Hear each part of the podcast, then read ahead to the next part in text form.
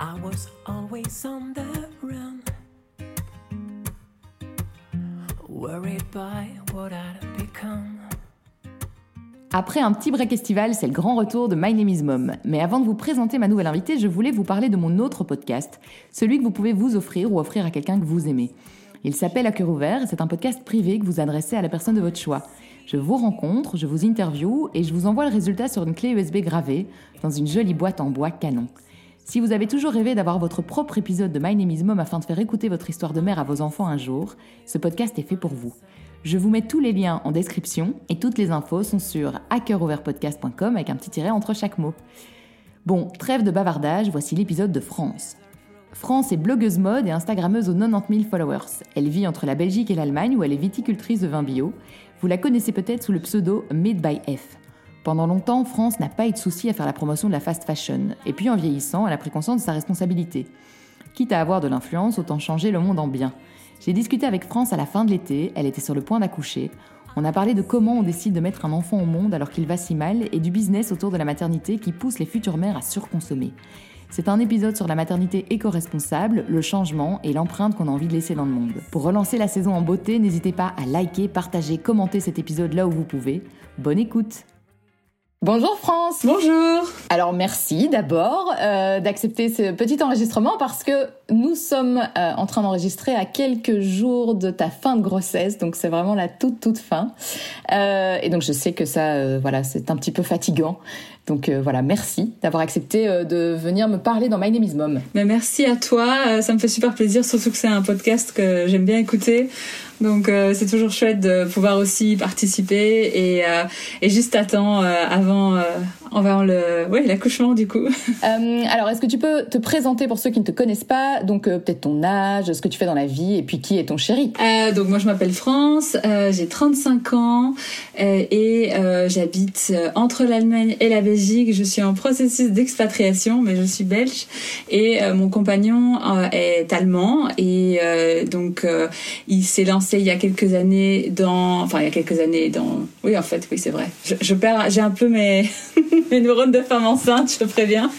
Euh, il s'est lancé il y a quelques années dans des nouvelles études pour euh, devenir vigneron, euh, ce qui fait que du coup on a décidé de s'installer euh, en Allemagne, euh, dans la Moselle, et donc moi je me suis découverte aussi une passion pour ce métier à côté de mes activités de créatrice de contenu sur Instagram. Alors on va parler d'un sujet très précis toi et moi euh, c'est pour ça d'ailleurs qu'on qu s'est mis en contact, c'est euh, la maternité finalement avec une euh, consommation responsable. C'est quelque chose, on n'en entend pas beaucoup parler alors que c'est vachement important.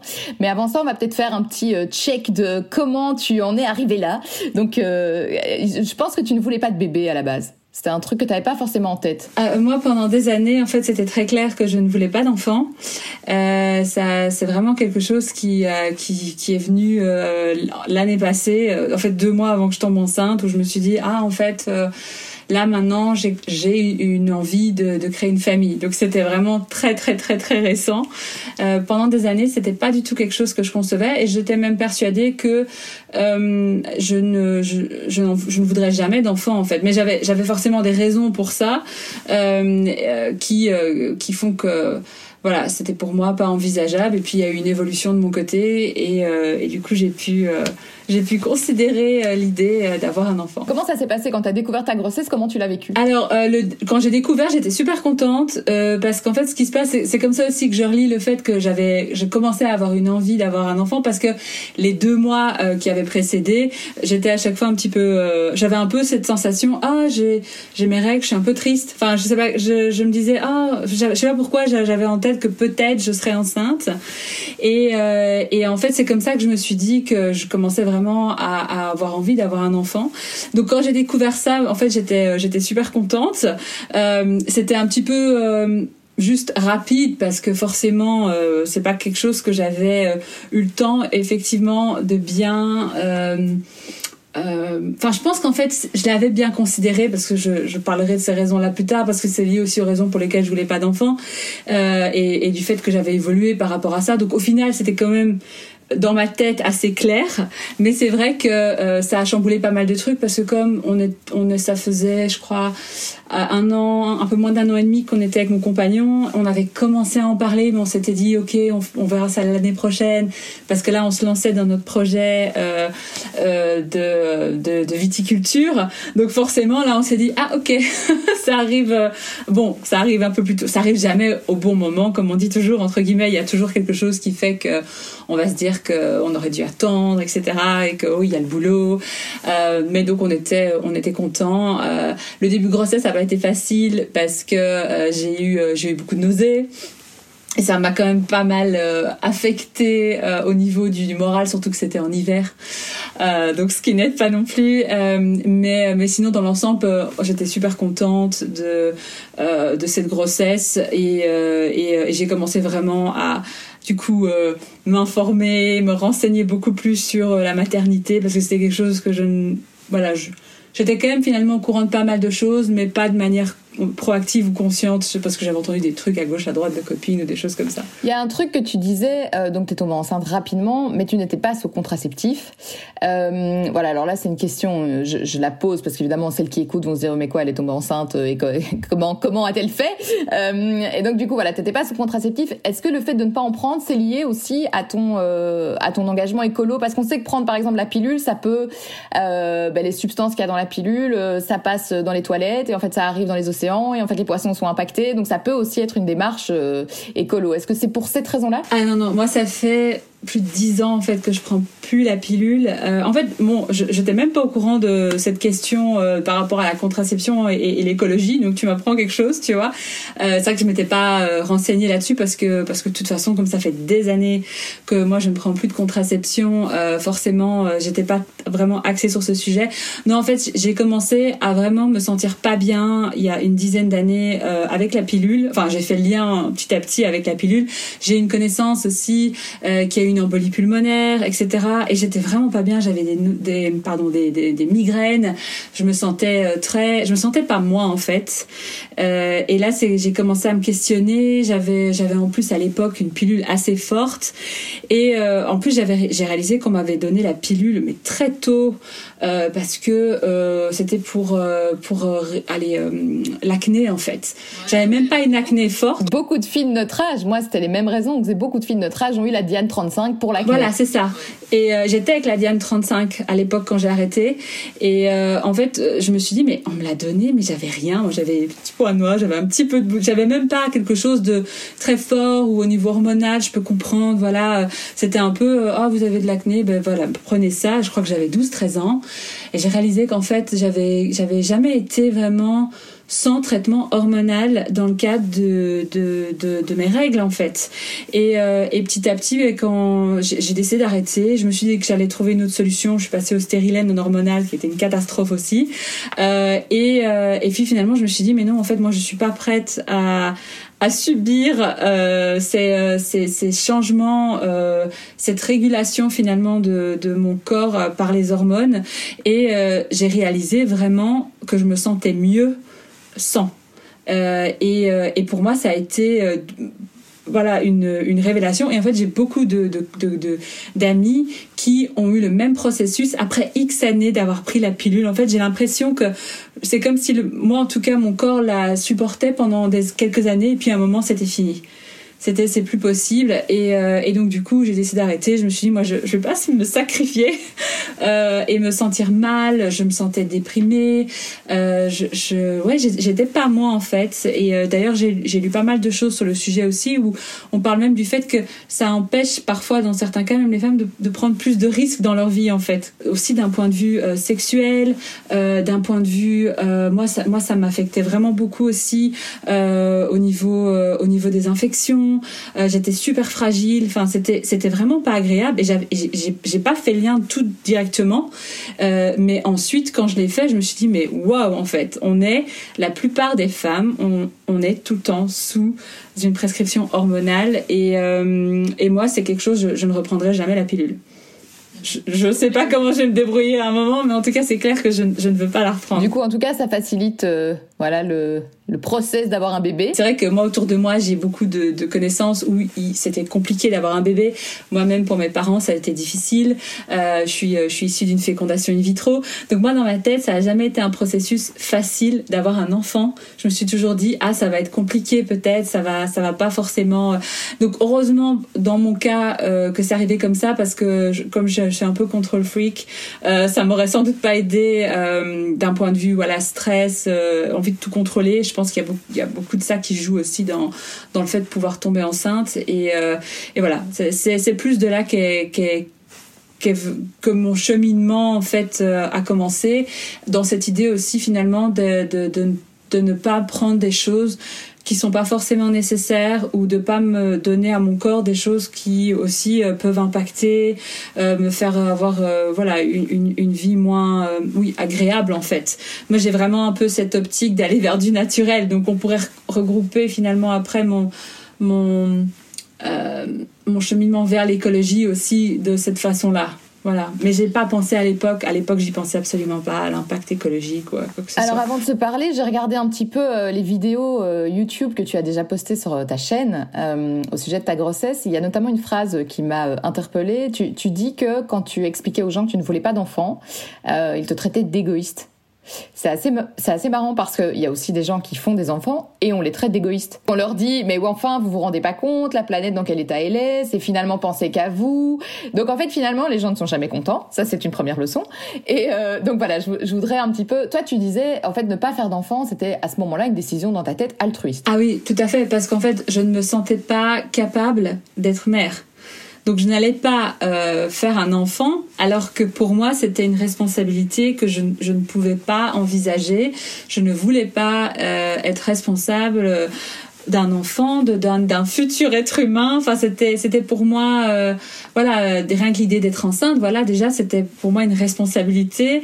Je, je, je ne pouvais pas concevoir ça, et donc on m'a renvoyé plusieurs fois que c'était égoïste de ma part, même de gens qui me disaient oui, mais tu te rends pas compte quand tu vas être vieille, tu vas être toute seule. Et j'étais là, attends, mais ça c'est vachement égoïste en fait, parce que je vais pas faire un enfant parce que j'ai peur d'être toute seule euh, quand je suis quand je suis vieille, quoi. Euh, maintenant, j'ai pas non plus subi ça de manière euh, je dirais que ça, ça, restait modéré, ça dépendait un petit peu des, personnes, des conversations.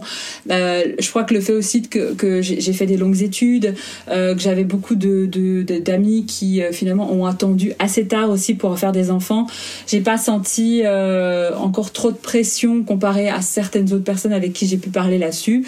par contre, c'est vrai que j'ai été étonnée quand, quand donc j'ai rompu il y a quelques années où on m'a on m'a demandé mais t'as quel âge? Et je sais plus je crois que je devais avoir 33 je sais plus 32 et on me dit ah mais t'as encore le temps. Et c'est là que je me suis dit mais franchement on ne demanderait pas ça à un homme en fait. Et, euh, et moi c'était plus dans cet axe là où j'avais tendance à, à monter un peu sur mes grands chevaux euh, parce que euh, c'est toujours sur la femme forcément qu'on fait euh, qu'on fait peser euh, voilà cette idée que à partir d'un certain âge c'est mais les hommes on a découvert que c'était aussi beaucoup plus compliqué pour eux de concevoir à partir d'un certain âge. Et c'est vrai qu'on n'en parle pas. Et c'est vrai que moi dans mon entourage dans dans mes amis euh, le, souci pour concevoir venait en général du papa qui était déjà un peu plus âgé et que du coup euh, que ça fonctionnait moins bien. Donc voilà, je pense qu'il y a c'est bien aussi de de, de qu'il y ait une évolution par rapport à tout ça et, et de penser euh, de de pas toujours mettre ça sur euh, sur le dos de, des femmes en fait. Oui, c'est ça parce que ça culpabilise quand même, c'est une pression de fou quoi. Mais surtout qu'à l'époque en plus, j'avais vraiment pas envie, j'avais pas cette idée d'avoir un enfant donc je savais bah, c'est pas grave, enfin laissez-moi tranquille et, euh, et puis on verra. Et euh, c'est vrai que par rapport à, à la à l'écologie, euh, c'est euh, c'est quelque chose qui qui honnêtement ne, ne je n'entends j'ai pas je suis pas euh, dans un milieu on va dire euh, de gens euh, ma, famille ils sont pas du tout écolos euh, mes amis pas spécialement non plus. Donc c'est vrai que j'ai j'ai pas vraiment eu euh, ce genre de de, de remarques. Par contre c'est vrai que euh, j'ai quelqu'un dans dans ma belle famille qui lui est depuis des années écolo et, et qui lui refuse de faire des enfants pour cette raison. Donc du coup, c'est vrai qu'on a euh, on a eu des conversations et, et, et, je peux tout à fait comprendre cette approche moi-même avec ce qui se passe cette année, par exemple. on a dû faire face voilà à des inondations chez moi. on a perdu toute notre école quasi pour cette année dans les vignes à cause des, du climat qui est complètement voilà, c'est pas c'est pas c'est pas du tout normal euh, la quantité d'eau qu'on a eu euh, dans la région, etc. Donc voilà, nous on a on a perdu un an de travail, un an de revenus à cause de ces euh, de ces intempéries et c'est vrai que quand je voyais tout ce qui se passait et que euh, j'ai mon bébé dans mon ventre euh, je me suis dit mais oh mon dieu euh, comment est-ce que ça va évoluer? Euh, comment est-ce que que- qu'est-ce qu'on comment est-ce que ça va être pour euh, pour les cette future génération mais en soi j'ai conscience aussi que moi je suis aussi dedans parce que le changement climatique c'est maintenant. Euh, il y a le rapport du euh, GIEC qui est sorti hier. Euh, il y a voilà. On est déjà en plein dedans et je suis aussi concernée. Donc c'est vrai que que c'est pas évident, euh, mais je pars quand même du principe. euh, je peux comprendre qu'on ait cette position. Moi, c'est pas ma position parce que j'essaye quand même d'être optimiste et euh, et à côté de ça. euh, je pense que si on peut trouver des solutions par rapport au climat, ce sera sans doute plus dans des pays où les enfants ont accès à une bonne éducation, où ils peuvent étudier, euh, qu'on aura peut-être plus de chances de trouver des solutions. Euh, si euh, si on va dans, dans, des pays qui sont en développement où les où voilà les la future génération n'a pas forcément accès à à des études, à pouvoir vraiment se pencher sur la question de l'environnement, je suis pas sûre que c'est de là que viendrait une solution. Peut-être oui, mais peut-être pas. Donc je me dis bah peut-être que que ma fille euh, elle va trouver une solution géniale dans le futur pour euh, pour euh, pour faire quelque chose. Et et puis moi je vais je vais l'éduquer aussi dans cet esprit. Et, et c'est ça aussi que je, je pense qui est important. Cette cette idée de de, de ne plus vouloir se reproduire c'est un, un processus de, de presque de suicide ou d'extermination. Maintenant, je pense que c'est c'est je, et je vois pas forcément les gens qui sont comme ça comme extrémistes. Je peux comprendre qu'on ait cette cette idée, euh, mais je pense pas que ce sera le un, mouvement global. Je pense que ça restera quand même des, personnes qui, qui ont vraiment euh, une autre approche, une autre optique, et, euh, et ça reste assez minoritaire finalement comme comme point de vue. Et puis de toute façon, je, après, alors il y a le débat de ah ben oui, je tombe enceinte, mais j'avorte parce qu'en fait, euh, je, je, je pense que pour l'écologie c'est pas bon. Enfin voilà, il- on, on entre sur le débat après de, de l'avortement. Enfin c'est beaucoup plus complexe qu'on ne pense et euh, et il y a plein de valeurs qui entrent en jeu ici et euh, et moi je vais je, de mon côté j'aurais toujours choisi la vie de ce point de vue-là. Donc c'est sûr que euh, je j'ai plus de l'inquiétude pour son avenir, mais pas tellement euh, de, de, de, de, remords ou d'inquiétude par rapport au fait que j'ai mis un autre être humain sur Terre qui va euh, polluer la planète. Quoi. Non, mais il y a un truc euh, très intéressant dans ce que tu viens de dire et je m'étais jamais, enfin, j'avais jamais vu ça sous cet angle. C'est que tu dis, c'est vrai qu'on a tendance à toujours dire ah la génération future, on compte sur elle, c'est eux qui vont changer les choses. Mais en fait non, t'as raison, on est déjà dedans. Et en fait c'est comme si finalement on déplaçait le problème sur le dos de nos enfants pour pas devoir trop euh, nous euh, changer nos habitudes. Donc c'est assez intéressant euh, ce que tu dis, ça ça aide à la prise de conscience. Ah oui, non, parce que c'est pas demain en fait, c'est déjà maintenant. Et on, le- on, on le voit, et, et alors on peut être sceptique et tout ce qu'on veut, parce que j'entends parfois on me dit oui, mais il y a la planète est toujours passée par des processus de refroidissement et de réchauffement. Et oui, peut-être qu'on est effectivement en, dans, ce, dans ce cadre de réchauffement, mais il n'y a aucun scientifique aujourd'hui qui va dire qu'il n'y a pas non plus un impact lié à, à nos activités euh, humaines. En fait, s'il y a les deux, ben voilà, il y a les deux, mais il y a quand même notre impact qui l'accélère dans tous les cas. Et ça, je pense a, voilà, plus personne ne peut le, le nier aujourd'hui. Et, euh, et, euh, et j'aime pas cette idée qu'on a tout le temps tendance euh, à reporter le le problème euh, en se disant oui mais c'est bon on a le temps en fait tant qu'on n'est pas confronté directement au problème, on n'y pense pas. C'est pareil quand, quand je suis dans mes vignes. Euh, parfois, je râle parce que je suis en train de, je suis dans les vignes. Nous, on, on, on fait du bio, donc euh, on n'est pas là à passer avec des sprays, des fongicides, pesticides. Et puis j'ai le voisin, mon voisin qui lui n'est pas bio, qui arrive et qui commence à, à passer avec ses, euh, ses fongicides. Et je suis là, ok, donc je peux arrêter de travailler parce que je vais pas rester dans mes vignes alors que ça peut quand même un petit peu voler.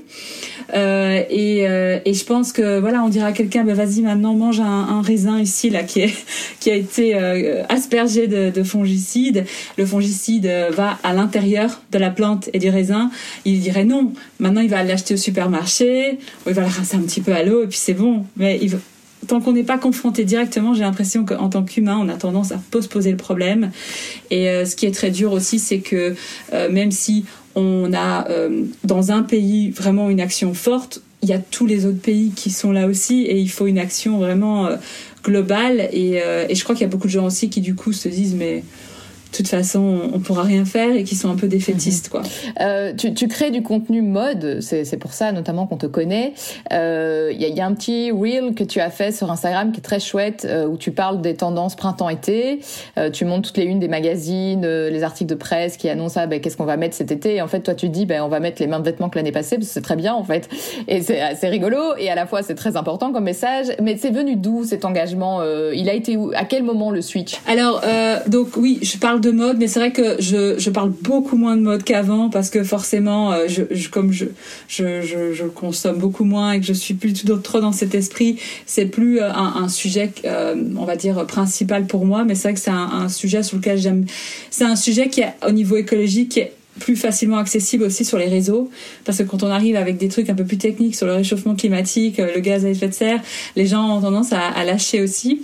Mais en fait, donc au départ, moi, j'ai pas du tout été éduquée dans cet esprit euh, écologie. Moi, j'ai un papa qui, qui, qui, a travaillé dans la pétrochimie pendant je ne sais combien d'années. Je me souviens qu'on était à table quand on était petit et il nous montrait les bouteilles en plastique, en polypropylène. Euh, ça, c'est du, il nous expliquait tout le truc. Euh, et, euh, et, voilà, donc j'ai pas du tout été éduquée dans cet esprit. Et c'est vraiment, euh, je vais dire, les cinq dernières années euh, où j'ai commencé à me distancer. En fait, d'abord, j'ai ressenti cette surconsommation parce qu'en fait, en tant que, blogueuse, à un moment, je recevais beaucoup, beaucoup de, de choses et je me sentais complètement envahie par tout ce que je recevais. En fait, je devais tout le temps faire des ventes. J'avais tellement de vêtements, mais même pas que les vêtements, mais les produits de beauté, etc. Et, à un moment, en fait, j'avais un colis qui arrivait à la maison, mais ça, me rendait malade, en fait. J'étais même plus du tout contente d'avoir des colis euh, qui arrivaient sans parfois qu'on me demande mon avis. Hein. C'est voilà, à un moment ils ont l'adresse, euh, ils envoient. Et, euh, et c'est vrai que j'avais plus aucune excitation en me disant ah chouette je reçois quelque chose ah des nouveaux vêtements. C'était vraiment la, la fille un peu ingrate. Genre oh non encore des trucs là. Parce que moi j'associais vraiment déjà ça en plus à mon travail et, euh, et puis à un moment j'en pouvais plus quoi. Et c'était tout le temps des nouvelles tenues ou même moi qui parfois allais chez Zara parce qu'il fallait que je fasse une photo pour un truc et il fallait que j'ai une tenue qui aille pour la photo. Et donc ça devenait en fait pour moi vraiment euh, euh, quelque chose de oui je, je, je, je ressentais plus de plaisir. Donc c'est je dirais que c'est d'abord par rapport à ça que ça a commencé cette sensation de surabondance euh, d'avoir trop de choses. Et puis, euh, en fait, euh, au moment de ma rupture, il y a quelques années, j'ai eu une, grosse dépression et j'ai remis beaucoup de choses en question et je me suis retrouvée à finalement me promener beaucoup dans la nature pour un peu faire le, vide et me reconnecter. Et c'est en étant en contact avec la nature que petit à petit, j'ai vraiment ressenti cette c'est comme si, en fait, je dis toujours, l'humain a tendance à se penser en dehors. Donc il y a nous et puis il y a la nature, alors qu'en fait on en fait partie. Et, euh, et c'est vrai que euh, je ne ressentais pas ça avant, mais moi je me sens dedans. Et en fait, quand, quand je vois que la nature va mal, je vais mal. En fait, ça me, ça me fait vraiment... Euh, j'ai des moments où je pleure. Et, et ça peut paraître un peu niais, un peu bizarre, mais je, je me souviendrai toujours, euh, c'était il y a, je crois, trois ans, j'étais allée à une conférence euh, organisée par The Lemon Spoon. Euh, donc, euh, et euh, il y avait quelqu'un d'Ecosia qui était venu parler et qui avait fini en pleurs sur la scène, tellement il était affecté par ce qui se passait dans le monde. Et je me souviens que je me suis dit, mais, mais il faut pas exagérer quand même. Enfin, j'étais un peu dans cette. Pourtant, je suis hypersensible, hein, donc je suis pas quelqu'un. Oui, c'est ça. C'était pas un sujet qui à l'époque t'émeuvait plus que ça, plus, que ça, quoi. Non, mais je comprends. En fait, j'étais, je me, là, je commençais quand même à être, à être concernée, mais d'un autre côté aussi, euh, je me disais, c'est quand même fort comme réaction, alors que je dis je suis hypersensible. Moi, avant que je juge quelqu'un par rapport à ses émotions, il faut vraiment. Et d'ailleurs, si bon, il écoute, je m'excuse, je lui présente mes excuses. Je comprenais pas pourquoi il pleurait et ça m'a même mis mal à l'aise. Je me suis dit, exagère. Et, en fait, c'est vrai que maintenant, euh, depuis que j'ai eu cette prise de conscience, euh, ça m'arrive en fait de pleurer ça m'arrive de pleurer, ça m'arrive, euh, ou alors de voir même des choses de la nature qui sont magnifiques et je pleure aussi. Et en fait, je, je me sens intégrée euh, à cette nature. Et, euh, et, du coup, comment ce, ce déclic m'est venu En fait, en étant en contact avec la nature. Je pense qu'en fait, si on est en contact, on peut pas à un moment l'ignorer. En fait, c'est, j'ai même pas voulu consciemment euh, me dire, je vais faire des. En fait, je fais pas d'efforts c'est c'est pour moi c'est un besoin c'est c'est c'est en moi et euh, je pourrais pas dire que j'ai eu un moment un déclic. J'ai juste senti que quand je suis et c'est pour ça aussi dans les vignes pour moi c'est c'est super chouette parce que c'est mon j'appelle ça mon moment de méditation. Même si c'est du travail qui est difficile je me sens tellement bien, je me vide la tête, euh, je m'occupe de vignes euh, et, euh, et, je suis dehors. Et, et c'est vrai que ça, je crois que s'il y a un déclic, ça a été ça. Ça a été de vraiment me, me, rendre compte que je fais partie d'un écosystème et de le ressentir en fait. Euh, donc euh, c'est c'est dans une optique, on va dire, plus philosophique, je pense, et, même sensorielle. C'est vraiment sensoriel chez moi. Et forcément, ben, là, ça se poursuit euh, ta réflexion par rapport au fait d'être enceinte. Et c'est un sujet, on n'en parle jamais. Pourquoi? Parce que la maternité est un vrai business. Euh, c'est, le marketing est partout. Enfin, moi qui, qui comme toi, hein, euh, je pense qu'on a l'âge qu'on a et qu'à un moment, bah, tu avances dans tes réflexions, tu fais plus attention. Quand je suis tombée enceinte il y a 5 ans, je me souviens avoir une crise de panique sur euh, le supermarché des bébés là euh, à Drogen Boss parce que on m'avait dit que si j'achetais pas tel matelas euh, avec les alvéoles machin pour la respiration, mon bébé allait mourir de, la mort subie du nourrisson. Enfin, j'avais l'impression que j'allais si, je n'achetais pas tout le rayon, il allait mourir. Donc forcément, comment est-ce qu'on fait quand on est submergé comme ça par les pubs, par le marketing, par la pression des gens qui t'entourent aussi, qui veulent t'offrir des trucs? Comment tu fais? Pour euh, réussir à continuer ton truc Alors déjà, euh, je compatis pour la, la crise d'angoisse parce que j'ai eu plusieurs moments pendant la grossesse d'abord j'ai eu un blocage complet. Genre le premier vêtement euh, pour la petite, je crois que j'étais, je devais être à, à 5 mois et demi. Et euh, je me souviens que c'était, euh, on était, on avait fait une, petite semaine euh, en mode baby moon pour se dire voilà qu'on fasse quand même une semaine quelque part avant qu'elle arrive, surtout qu'on n'a pas eu beaucoup de vacances à deux avec le confinement, etc. Et, et j'avais vu j'avais vu une pièce que j'aimais bien dans une boutique qui était en coton GOTS, donc je m'étais dit ah ok bon c'est nouveau mais ça pourrait être chouette d'avoir une pièce, c'est un peu symbolique aussi de, de, le premier achat, etc.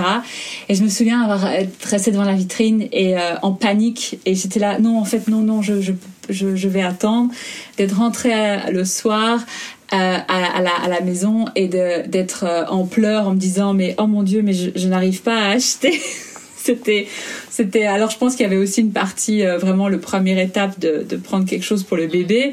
Maintenant je sais que moi j'ai des amis euh, dès qu'elles ont pris qu'elles étaient enceintes euh, c'était tout de suite on va aller chercher les trucs. Et, et finalement ça m'a mis beaucoup de temps à, à m'y mettre parce que je me sentais déjà complètement désemparée par rapport à tout ce qu'on me disait tout ce qu'il fallait pour le bébé. Déjà je, déjà la charge mentale le, le fait de devoir moi j'aime pas faire du shopping donc je me suis vraiment sentie. Et alors aussi faire des comparatifs, parce qu'à la limite, choper des petits vêtements, bon.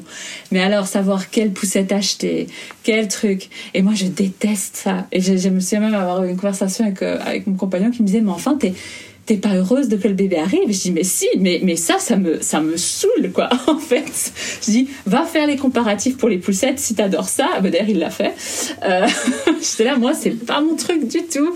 Euh, je, je, trouve qu'il y a y a une pression euh, euh, effectivement marketing qui est très forte. Hein, c'est vraiment un business euh, et, euh, et et moi je me suis sentie oppressée par ça et, euh, et de, de, ne pas savoir en fait ce qu'il fallait. Donc crise d'angoisse totale. Euh, pour la, la, gestion donc euh, ben, j'ai vraiment euh, reporté j'ai procrastiné c'est ma spécialité pendant un moment jusqu'à un moment où je me suis dit ben là t'as plus le choix en fait parce que je crois qu'aussi au niveau du mindset dans la grossesse à un moment on arrive à un stade où on est là mon dieu il y a rien de prêt pour le bébé. L'angoisse c'est le, le, syndrome du nid on commence à, se dire il faut faire un petit truc quoi voilà et j'étais là mais on n'a rien Et, euh, et je me suis retrouvée en pleurs avec moi. Je dis, on n'a rien du tout. Mais il fait, mais mais tu veux rien acheter. donc, euh, euh, là, ce que j'ai fait, c'est que j'ai commencé déjà à me renseigner pas mal. Alors comme je suis un peu la dernière dans mon cercle d'amis à, et mon compagnon aussi à, à, à faire des bébés, euh, on s'est d'abord renseigné auprès de notre entourage pour voir s'il n'y avait pas des choses qu'ils voulaient vendre ou nous donner, etc. Donc on a pas mal de choses qu'on a on nous a prêté. Par exemple, le cododo, c'est une amie à moi qui me le prête. Euh, elle en a pas besoin pour l'instant, donc voilà, j'ai euh, couvert le cododo comme ça. Euh, ensuite, euh, pour euh, qu'est-ce que qu'est-ce qu'on a encore prévu d'autre? Que je dise pas de bêtises. Euh, oui, la table langer, on est, on, voulait partir sur aussi. À la base, on s'était dit Ikea, etc. Et puis finalement, euh, j'ai un ami qui m'a dit ah mais euh, mais je peux te je peux te filer la mienne, j'en ai plus besoin. Voilà. Donc du coup, on a vraiment d'abord essayé de faire ça. Ensuite, pour pas mal de choses, j'étais aussi sur Vinted. Euh, à regarder ce que je pouvais trouver euh, qui pouvait convenir Euh, en termes de vêtements pour le bébé maintenant j'avoue que par exemple mes parents c'est leurs premiers petits enfants euh, ils se sont lâchés niveau vêtements donc du coup je, je me suis dit ok bon Oui, tu peux pas empêcher les gens non plus de faire plaisir, quoi. c'est compliqué en fait. Par contre, ma maman était mignonne, elle regardait toujours si c'était au moins euh, certifié GOTS. Donc voilà, je me disais bon, c'est neuf, mais au moins c'est euh, c'est déjà un, petit peu mieux. Et puis euh, je vais pouvoir euh, le, le revendre ou voilà. Je... Mais c'est vrai que du coup j'ai aussi été assez assez soft dans mes achats par rapport à ça parce que j'ai couvert, on va dire, le premier mois. Et puis j'ai quelques petites pièces par-ci par-là, peut-être que j'ai vu euh, pour 6 mois, 9 mois. Mais par exemple, ce week-end, euh, j'ai une connaissance euh, de l'école secondaire qui m'a contactée en me disant Écoute, je vends mes affaires de bébé, est-ce que tu veux passer? Donc du coup, je suis passée. et J'ai pu acheter des choses en seconde main.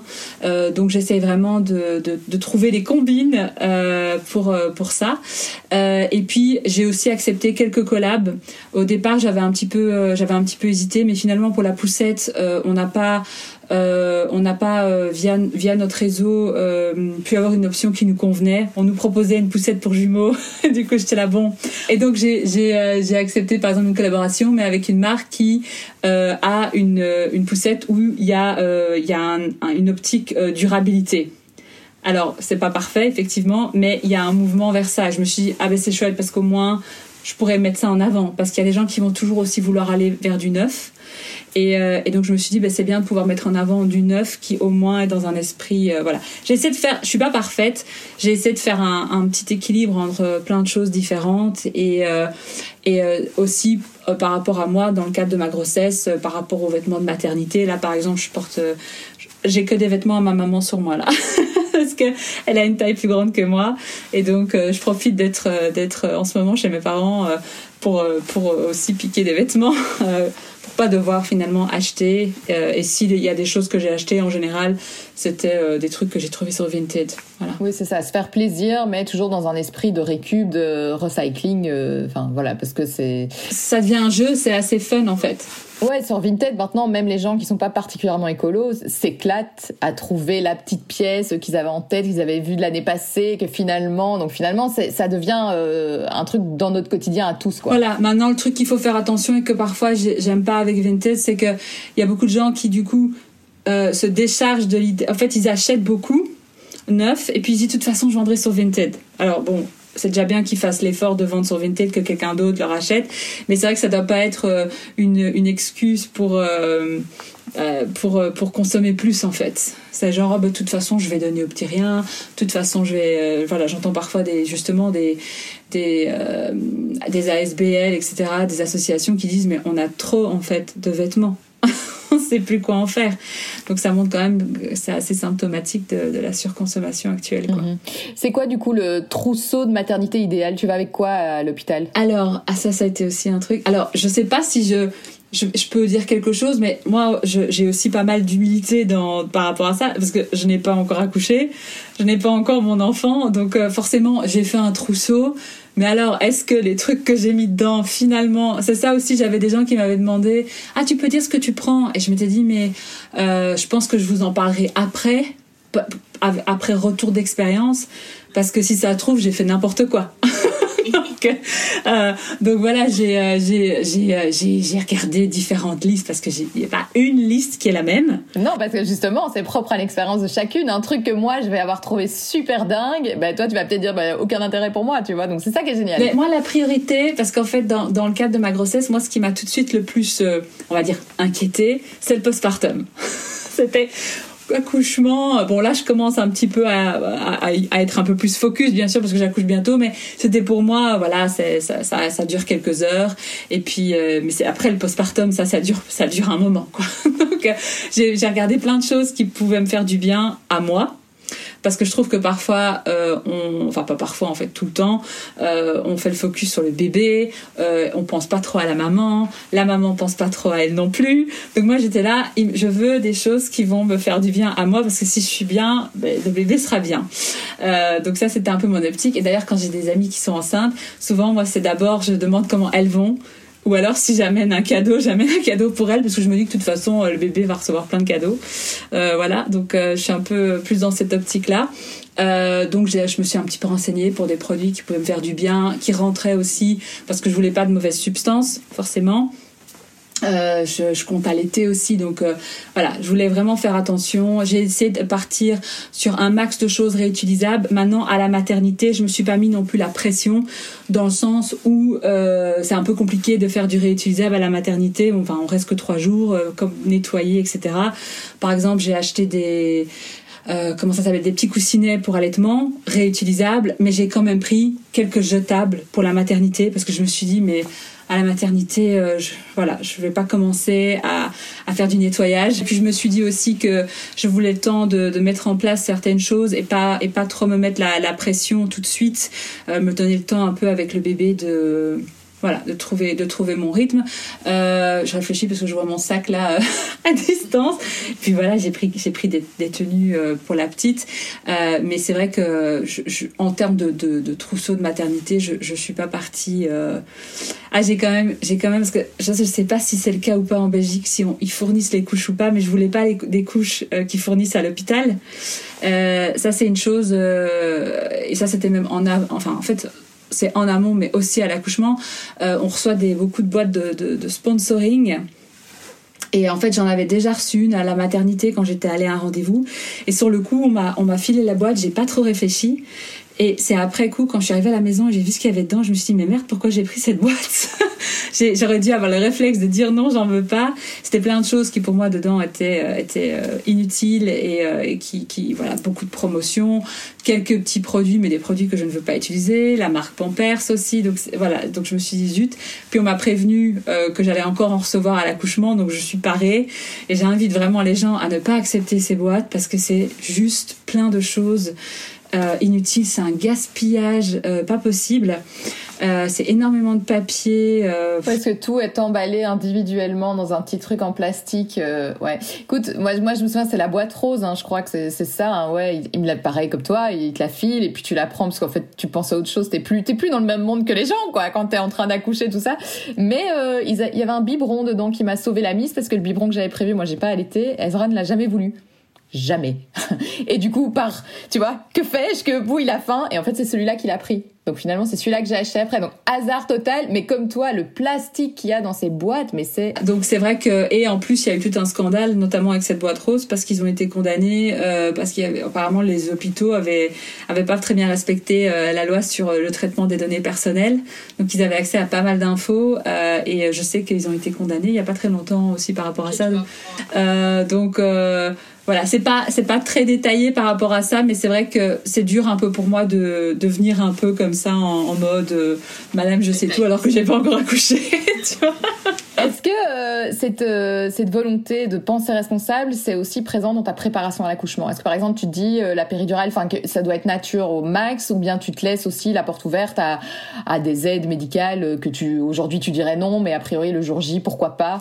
Alors moi moi dans je sais pas si je peux vraiment la placer dans, dans, dans une approche écologique, mais en tout cas, c'est sûr que euh, j'ai envie de, de, de, de, naturel. Euh, et c'est vrai que on a même euh, des dernières semaines, je me suis même dit tiens, est-ce que j'ai bien fait de me dire que je vais accoucher à l'hôpital Mais mais voilà, je, ça je vais pas changer ma décision. Tu accouches à l'hôpital et pas dans un cocon parce qu'en Belgique il y a ça, hein, des, des, des, cocons vraiment avec que des sages-femmes. J'accouche dans un hôpital où ils ont des salles physiologiques euh, et, euh, et j'ai euh, j'ai ce projet euh, de le faire le plus naturel possible.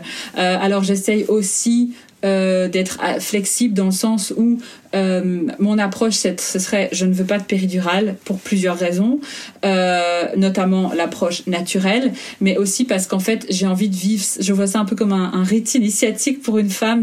C'est une étape en fait dans la vie d'une femme et j'ai envie de le vivre en fait pleinement. Et, euh, et euh, du coup je, la, la, la, la péridurale ne me je trouve que les grossesses sont trop médicalisées en fait. Et ça que j'ai beaucoup lu sur le sujet, etc. Et je suis super contente qu'il ait le médical parce que parfois on en a besoin. Mais la manière dont on approche la grossesse, euh, euh, en tout cas en Belgique, je trouve que j'ai parfois l'impression d'être une patiente malade et pas juste une femme enceinte. euh, et, euh, et, dans le cadre de ma grossesse, il y a des choses que j'ai remises en question, des médicaments qu'on m'a prescrits que j'ai pas pris. Enfin, j'ai pris des distances par rapport à pas mal de choses parce que euh, pour moi c'était important. Voilà, si c'est pas nécessaire, euh, pourquoi est-ce que je, prendrais ces médicaments? Pourquoi est-ce que j'irais dans cette optique? Maintenant, je sais très bien qu'en fonction de comment va se passer l'accouchement, euh, voilà, juste le fait de, par exemple, à faire une nuit blanche, on n'a pas la même résistance à la douleur que si on a juste dormi avant de, commencer à avoir les contractions. Si l'accouchement dure hyper longtemps, qu'il n'y a pas de progression. Voilà, je, je, j'ai vraiment travaillé mentalement pour me dire, ok, je, je, parce que je pense que aller dans le système médical actuel par rapport à la gestion de la grossesse en se disant je vais pas prendre de péridurale mais en ne s'étant pas préparé, chapeau si on y arrive chapeau, parce que tout est fait pour que finalement la femme prenne la péridurale. Déjà, il n'y a pas, il a pas les budgets, il n'y a pas assez de personnel pour vraiment être là avec la femme enceinte quand elle a besoin de, de soutien en fait, qu'elle a besoin de techniques pour se soulager. Les sages-femmes, elles ont plein de boulot, elles passent pour vérifier le comment va le bébé, comment va la maman, mais elles sont pas là non-stop avec la femme enceinte et euh, enfin moi j'ai vraiment réfléchi un peu à, j'ai aussi j'adore l'histoire donc j'ai un peu regardé l'évolution comment comment on en, on en est arrivé à être dans ce système. Et c'est vrai qu'avant les femmes étaient entourées quoi. Elles étaient entourées pendant l'accouchement d'autres femmes et euh, il y avait vraiment un, un, soutien quoi. Et je pense que c'est pas une critique en soi de l'hôpital dans le sens où ben, je vois qu'il y a plein de choses qui évoluent, des changements, mais il n'y a pas en fait de, de, de, de, structure qui est faite pour ça. Et oui, il y a quand même des, des cocons, etc. Maintenant, euh, il n'y a pas non plus. Si tout le monde voulait faire ça, il y en a pas assez, quoi. Non, ça reste marginal à fond. Euh... Voilà. Et on passe un peu pour une uluberlu. ouais, pour une bobo bio. Euh, voilà. Voilà, j'ai exprimé mon souhait dès le départ. Euh, je me suis dit voilà, je, je veux me préparer mentalement pour euh, ne pas prendre la péridurale, donc j'ai fait de l'hypnonaissance, et euh, on me renvoie un peu, euh, mais tu crois que tu vas avoir une médaille si tu réussis Enfin, c'est un peu comme si comme si je, me faisais un je voulais montrer que j'étais mieux que tout le monde parce que je voulais pas prendre la péridurale. Alors que pour moi c'est plutôt vraiment quelque chose un passage c'est c'est une envie de pas pas la prendre aussi parce que euh, on, on, se remet plus vite après. Et comme moi j'avais cette obsession par rapport au postpartum quand j'ai lu que ça réduisait les complications, euh, qu'on s'en remettait plus vite après. Je me suis dit, ah, ça, ça m'intéresse. Donc euh, voilà, je pense qu'il faut respecter euh, chaque décision. Et, mais ouais, du coup, j'ai un peu cette pression. J'ai l'impression qu'on m'attend en tournant là. Est-ce qu'elle va y arriver? C'est, stressant en fait. C'est comme si, si je, finalement je, change d'avis euh, pendant le, travail, comme si oh, ah ben tu vois. Hein. Mais oui, oui, c'est le côté donneur de leçons euh, général qu'on subit toutes quand on est enceinte et qu'on a un bébé.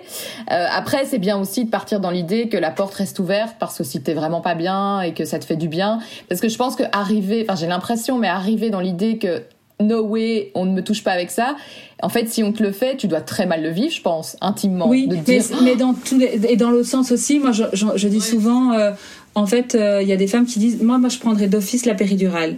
Et je dis, ah oui, mais en fait, on devrait quand même se préparer un minimum à ne pas l'avoir parce que peut-être qu'il n'y a pas le temps. Peut-être qu'elle va pas fonctionner.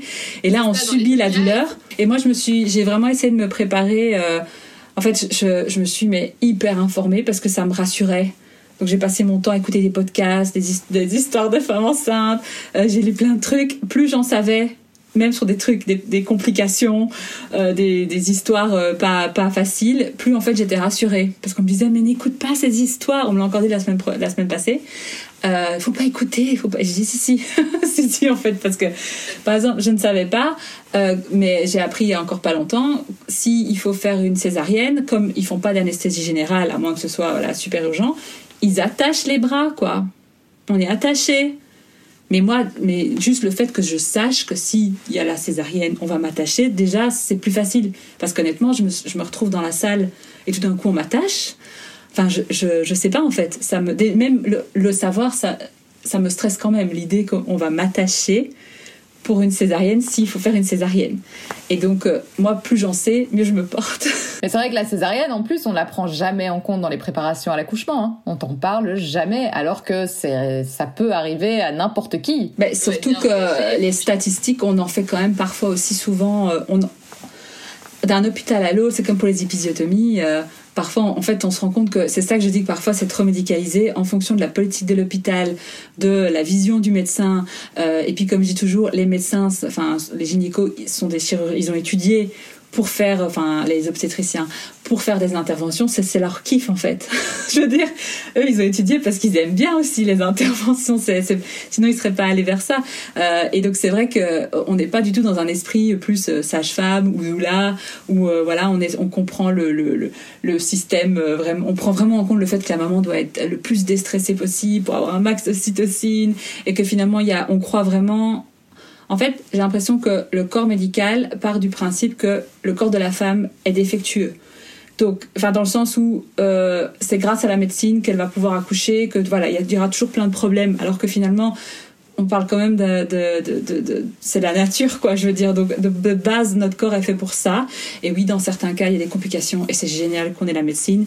Mais partir du, du postulat que, voilà, il y a parfois des hôpitaux, euh, il y a, je sais pas, 30% de césariennes, quoi.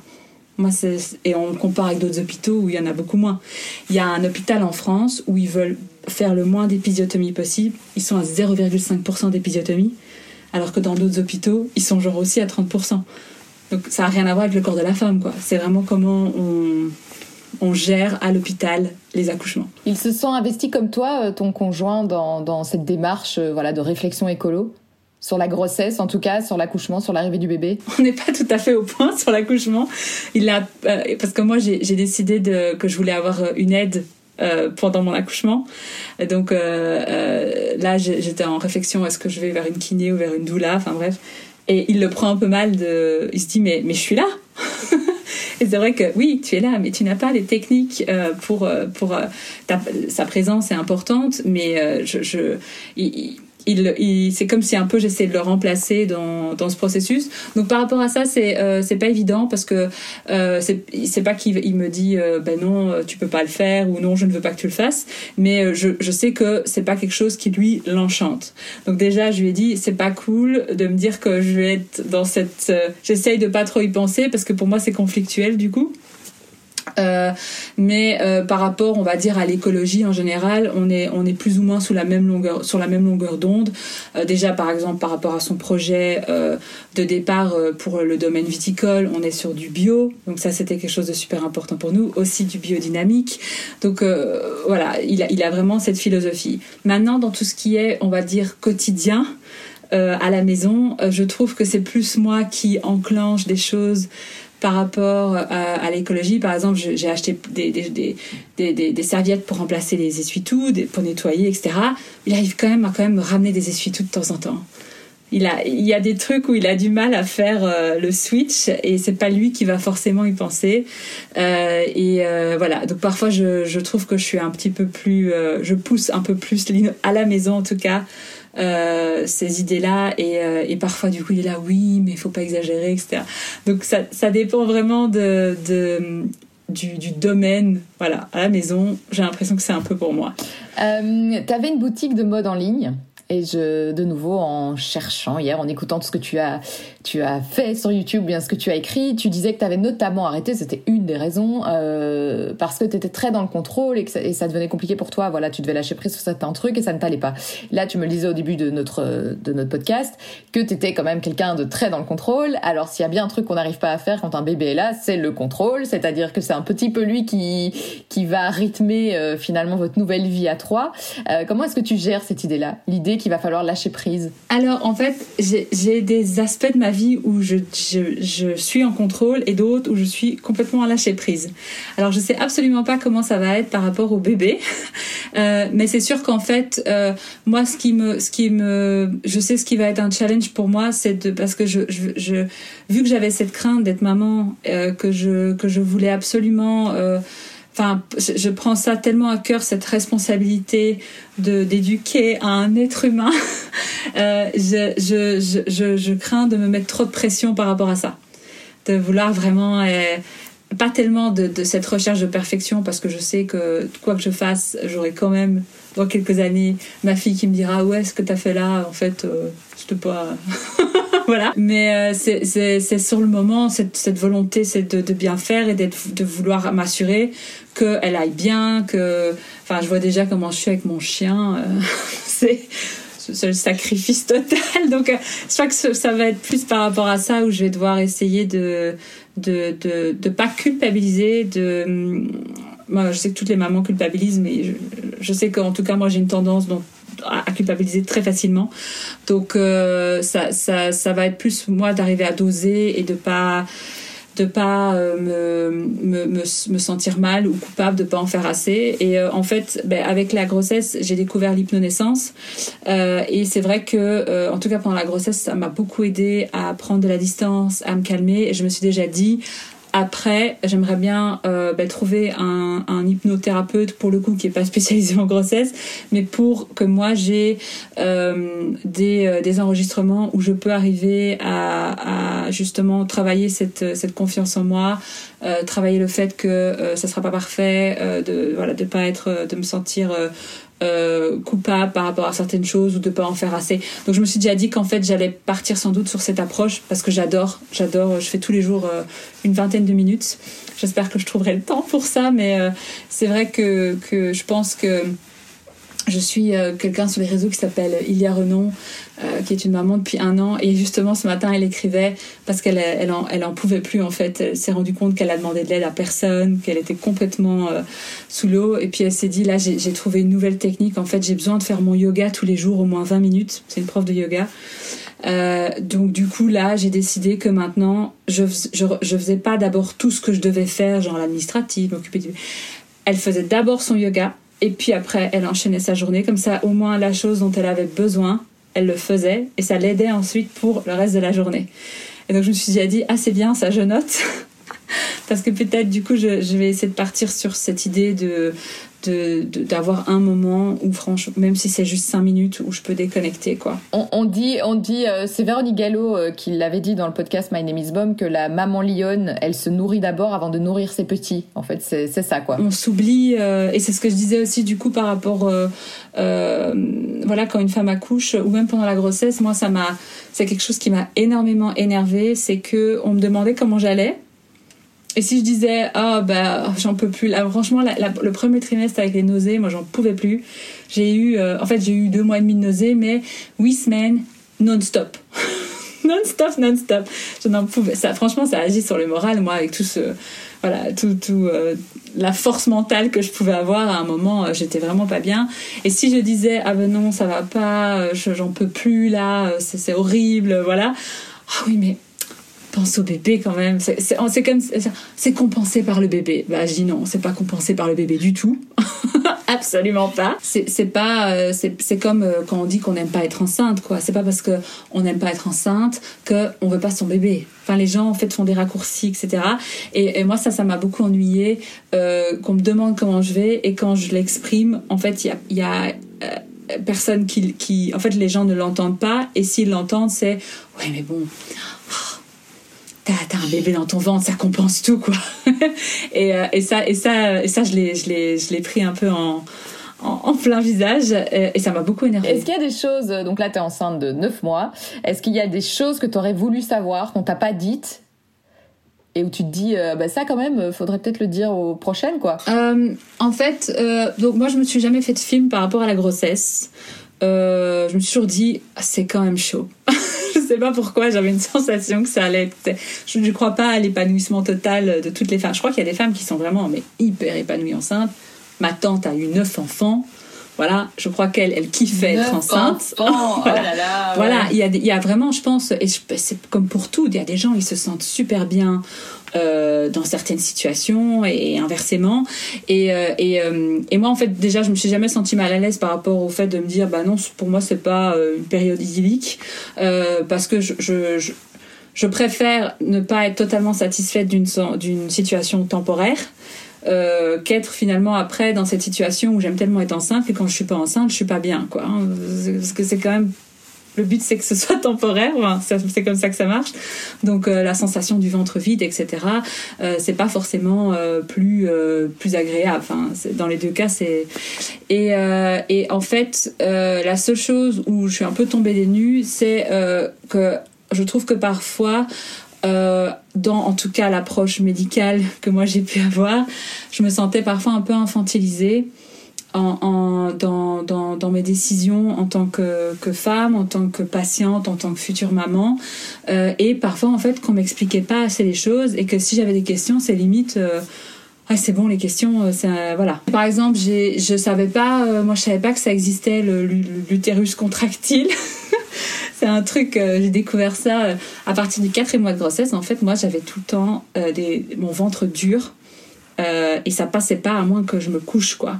Et, euh, et en fait au début je me suis dit ah ben c'est ça en fait être enceinte. Et c'est seulement vers six mois ou euh, six mois et demi où en fait j'étais chez ma gynéco et elle a vu une contraction. Elle m'a dit ah mais t'as une contraction là. J'ai dit ah ça c'est une contraction. En fait ça peut paraître bête mais j'avais pas compris parce que moi comme j'avais tout le temps tout le temps le, le, ventre super dur, je voyais pas ces, ces différences entre contraction pas contraction. Euh, et je me suis dit, ah, ça aurait été peut-être cool de, me le dire en amont que ça peut exister. Parce qu'en fait, je savais pas. Et, euh, et ça m'a pas mal quand même miné euh, au niveau de, ma, de mon mental. Parce que je me disais, mais comment ça se fait que je, je, sois pas hyper bien physiquement comme certaines femmes enceintes enfin alors que pour moi ça me semblait c'était le ventre est comme ça et et euh, pourquoi moi je le vis mal et, d'autres le vivent bien alors qu'en fait euh, bah, c'est pour ça aussi qu'on m'a mis quatre semaines euh, au repos au lit quoi. Parce que c'était c'était pas possible c'était pas, pas bon. Donc je pense que parfois il y a un peu un manque d'information, on n'informe pas assez les femmes et c'est ce qu'on disait aussi, la préparation par exemple à l'accouchement, on parle de l'accouchement par voix basse, on parle, moi j'ai été à des préparations, on m'a pas une seule fois parlé de la, césarienne en fait. Voilà, moi je sais des trucs parce que je me suis renseignée mais je trouve ça fou qu'on n'en parle pas parce que vu qu'on voit les statistiques à l'hôpital, les chances qu'on on ait une césarienne sont quand même euh, assez hautes finalement, assez élevées et c'est vrai que il y a un manque d'information je trouve. Et quel conseil tu donnerais euh, à une euh, voilà à une femme qui vient d'apprendre elle a le test de grossesse il est positif elle vient d'apprendre qu'elle est enceinte. Quel conseil tu lui donnerais pour vivre sa grossesse au mieux et peut-être aussi vivre sa grossesse dans une démarche plus responsable? Euh, alors, ce que je dirais, c'est euh, de faire ce, selon ce qu'elle ressent. Donc, euh, c'est-à-dire que moi, j'ai eu un besoin, mais viscéral, de m'informer. On n'a pas arrêté de me dire, tu t'informes trop. voilà. Et non, en fait, j'ai besoin de ça pour me rassurer. Je comprends qu'il y ait des femmes qui, elles, préfèrent justement ne pas trop en savoir. Euh, moi, moi, je pars du principe que plus on est informé, plus on peut prendre des décisions aussi, des, choix conscients. Euh, on peut aussi dire au corps médical non. Voilà, de vraiment s'informer aussi sur les différentes options, parce que c'est vrai que euh, au départ, j'ai pas tellement. Je me suis tout de suite dit.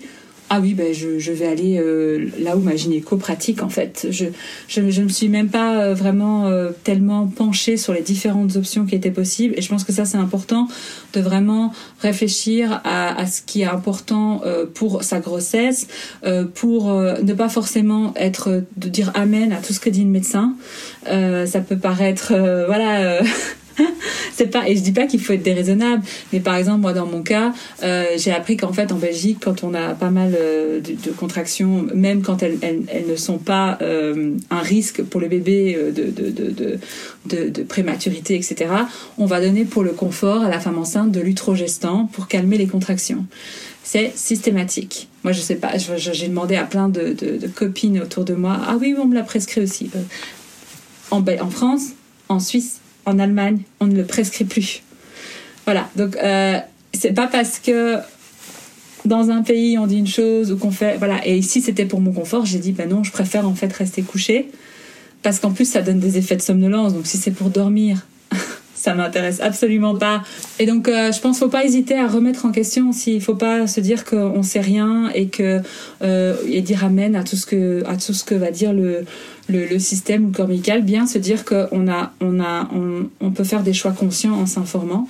Et par rapport à, à l'écologie, je dirais euh, euh, si on est dans cette démarche euh, ou même si on l'est pas, mais c'est c'est vraiment sortir de, cette idée qu'il faut absolument du neuf. Euh, je dirais qu'il y, a tellement de choses, mais par exemple juste Vinted, déjà ça fait des économies. si on n'est pas sur l'argument écologique, euh, ça fait des, ça coûte cher. Euh, au final, quand même, finalement, toutes les petites choses qu'on doit avoir pour le bébé. Et, et au final aussi, il faut se dire que il y aura d'office des choses qu'on va qu'on a prévu qu'on a acheté qui vont pas être utilisées parce que on peut pas savoir comment ce que le bébé va aimer ou pas. Moi je me souviens j'ai parfois fait des comparaisons avec des amis euh, ah euh, ok quid de, ceci? Il euh, y en a une qui me disait ah oui moi mon bébé adore ah moi mon bébé déteste. Ça reste un être humain qui arrive, qui a sa personnalité et il faut pas, il faut, voilà, il faut aller avec ce qu'on sent et puis on ira d'office, il y aura d'office des achats inutiles, même si on a fait un effort écologique, je suis sûre. Je, pourrais faire un compte rendu plus tard là-dessus. je suis sûre qu'il y a des trucs que j'ai, que j'ai, que j'ai planifié, que j'ai acheté, qui ne seront pas utilisés. Voilà. Voilà, et cet épisode sera diffusé, tu auras déjà accouché, vu que c'est prévu pour la rentrée. Euh, donc ben voilà, mais j'invite justement euh, toutes celles que ça intéresse à venir te suivre sur les réseaux sociaux pour suivre un petit peu euh, voilà la suite et le feedback, hein, l'après-coup, parce que je pense qu'il y en a beaucoup après avoir écouté cet épisode qui auront envie de savoir comment ça s'est passé, comment tu as Est-ce qu'elle a réussi à pas prendre la péridurale Est-ce qu'elle a réussi Et puis qu'est-ce qu'elle a mis dans cette dans cette valise de maternité exactement maintenant qu'elle voilà qu'elle peut euh, euh, faire part de son expérience. Donc euh, merci beaucoup pour cette discussion très intéressante. Merci et, à toi. Bien. Salut France. Salut.